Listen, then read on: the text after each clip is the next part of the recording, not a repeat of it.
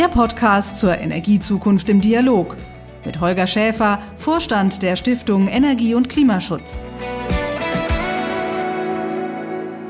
Hallo und herzlich willkommen zum Podcast der Stiftung Energie und Klimaschutz zur Energiezukunft.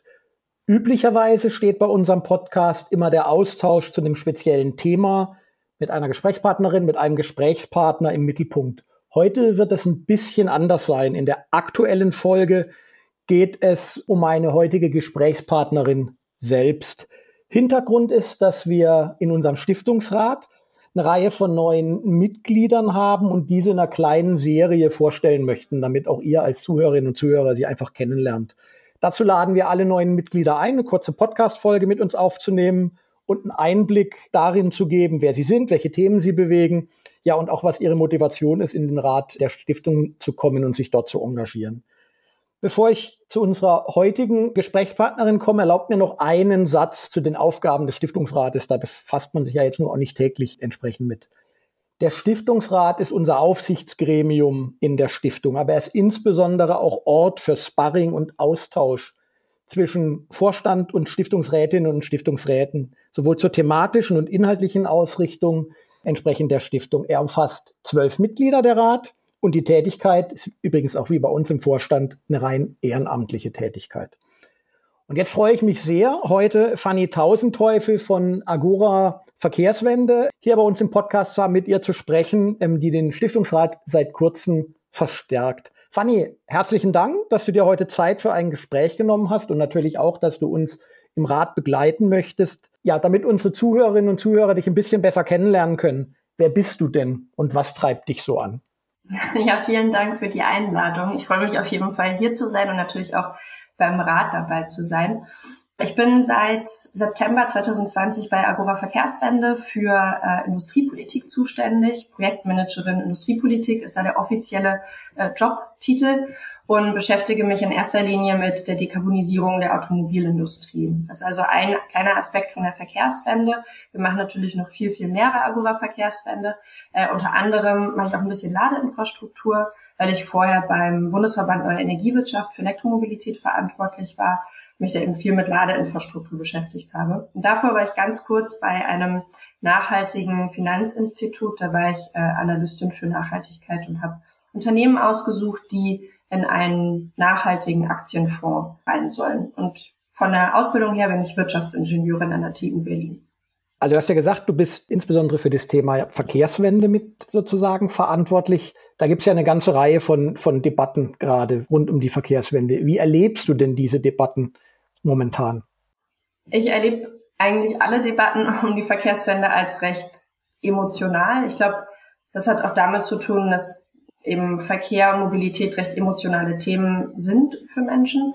Sicher auch ein bisschen emotionaler als beispielsweise Energiethemen. Also klar, auch der Bau von Windkraftanlagen wird teilweise sehr hitzig und sehr intensiv diskutiert, aber ich würde mal behaupten, das ist kein Vergleich zu den Diskussionen ums Tempolimit, autofreie Innenstädte, äh, CO2-Preis, Tankrabatt äh, und so weiter und so fort. Was glaubst du, wie entwickelt sich gerade die Debatte in irgendeine spezielle Richtung? Hat sich da auch was geändert vielleicht jetzt? Ich meine, der Ukraine-Krieg, der Ukraine-Konflikt hat ja viel verändert, gerade momentan in den Diskussionen.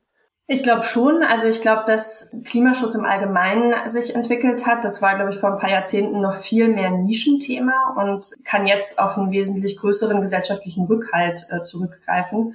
Und das merkt man, glaube ich, auch an den regulatorischen Entwicklungen. Also es gibt viel höhere, ambitioniertere klimapolitische Ziele. Viele, viele Länder haben sich inzwischen Klimaneutralitätsziele gesetzt. Also es wird nicht mehr darüber diskutiert, ob wir Klimaschutz betreiben, sondern es geht tatsächlich viel mehr um das Wie. Und ich glaube, das ist ein ganz großer Vorteil. Und so äh, die Ukraine-Krise, so schmerzhaft und schrecklich das ist, dass das passiert, äh, der Angriffskrieg von Russland in, auf die Ukraine, gibt es dieser Debatte natürlich nochmal einen Aufschwung oder zeigt halt, wie relevant auch Energieunabhängigkeit ist. Ja. Wie groß würdest du sagen, ist der, der Anteil von Veränderungen im Mobilitätsbereich, Verkehrsbereich, um ähm, sozusagen in Richtung, schnell in Richtung Klimaneutralität zu kommen? Ich glaube, der ist relativ entscheidend. Also der Verkehr macht ja zum Beispiel in der EU allein 25 Prozent der CO2-Emissionen aus.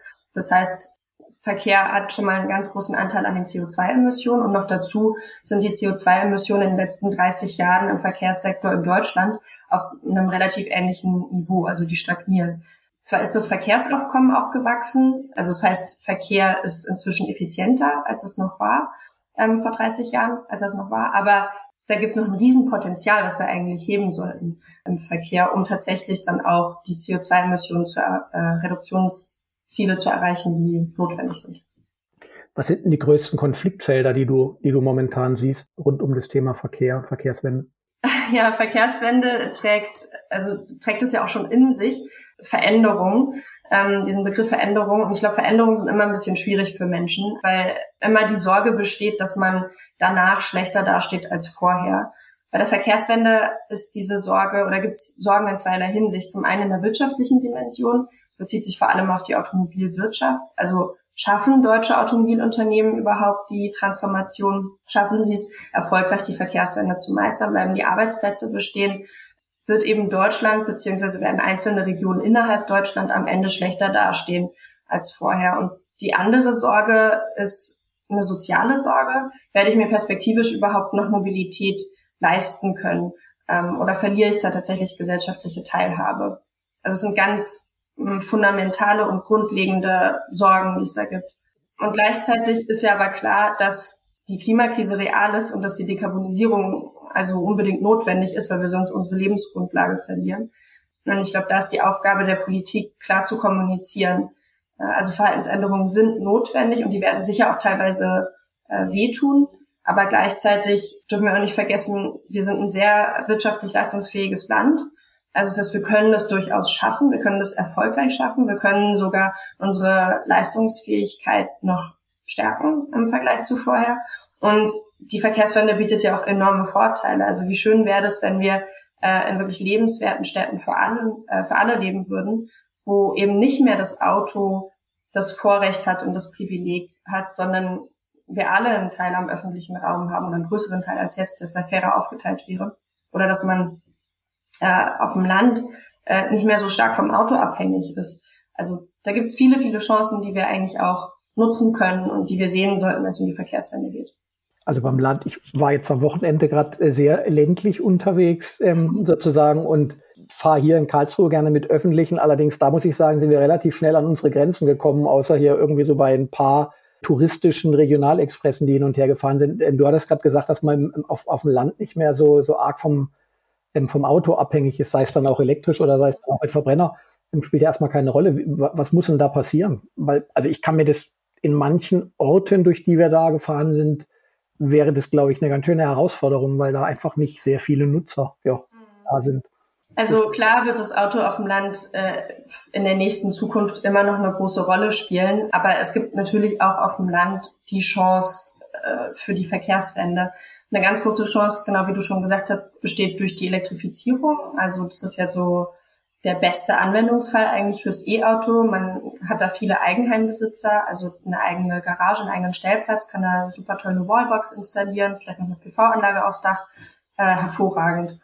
Und dann gibt's natürlich aber trotzdem auch da die Möglichkeit durch äh, autonomes Fahren, durch Ride-Pooling, also durch so bestimmte Mobilitätsdienstleistungen auch da öffentlichen Nahverkehr anzubieten. Also dass zum Beispiel ein Bus nicht immer an jeder Haltestelle hält und es einen festen Fahrplan gibt, sondern dass man ähm, sagt, hallo, hier bin ich, hol mich hier bitte ab und dann kommt halt genau gezielt zu dem Menschen, der auch tatsächlich transportiert werden möchte.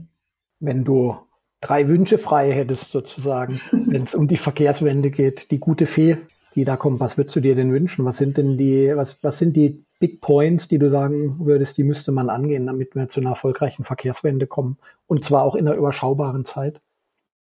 Also für mich ist tatsächlich der erste Wunsch oder wäre der erste Wunsch eine ehrliche Kommunikation. Meine, teilweise sieht man das ja auch schon, dass sich die Art der politischen Kommunikation der Sprache verändert.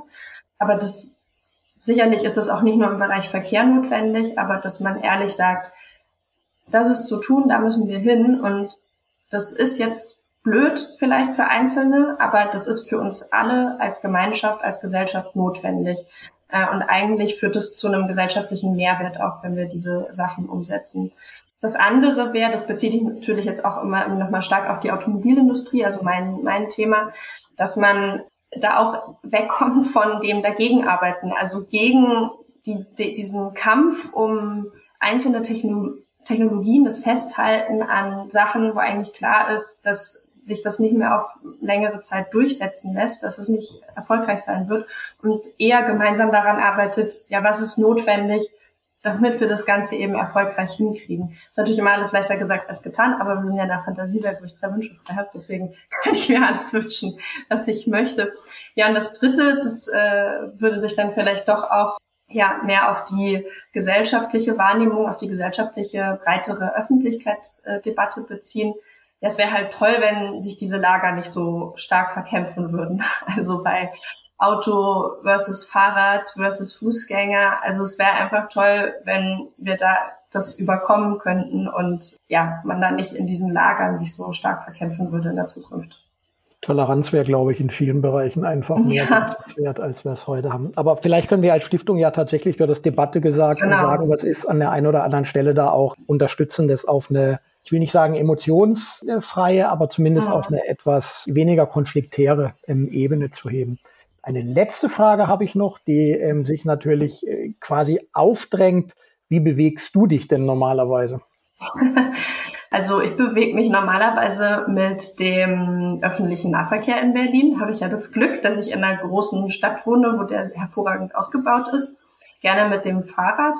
Wenn für, also für die Langstrecke, ich fahre jetzt zum Beispiel morgen tatsächlich äh, zu meiner Familie, die nicht in Berlin wohnt und da äh, fahre ich mit dem Zug. Und äh, das versuche ich eigentlich auch in der Regel, also ich versuche eigentlich in der Regel alle Strecken mit dem Zug zu fahren, wo es möglich ist. Ja. Gut, wunderbar. Dann freue ich mich auf den, dass wir uns vielleicht auch mal bei einem der Debattenabende sehen. Und ja. Ja, ich mich auch. Herzlichen Dank für das spannende Gespräch, für die spannenden Eindrücke. Fanny, großes Dankeschön auch an unsere Zuhörerinnen und Zuhörer und bis zum nächsten Mal. Das war das Podcastgespräch zur Energiezukunft im Dialog mit Gastgeberin Katharina Klein, Vorständin und Sprecherin der Stiftung Energie und Klimaschutz.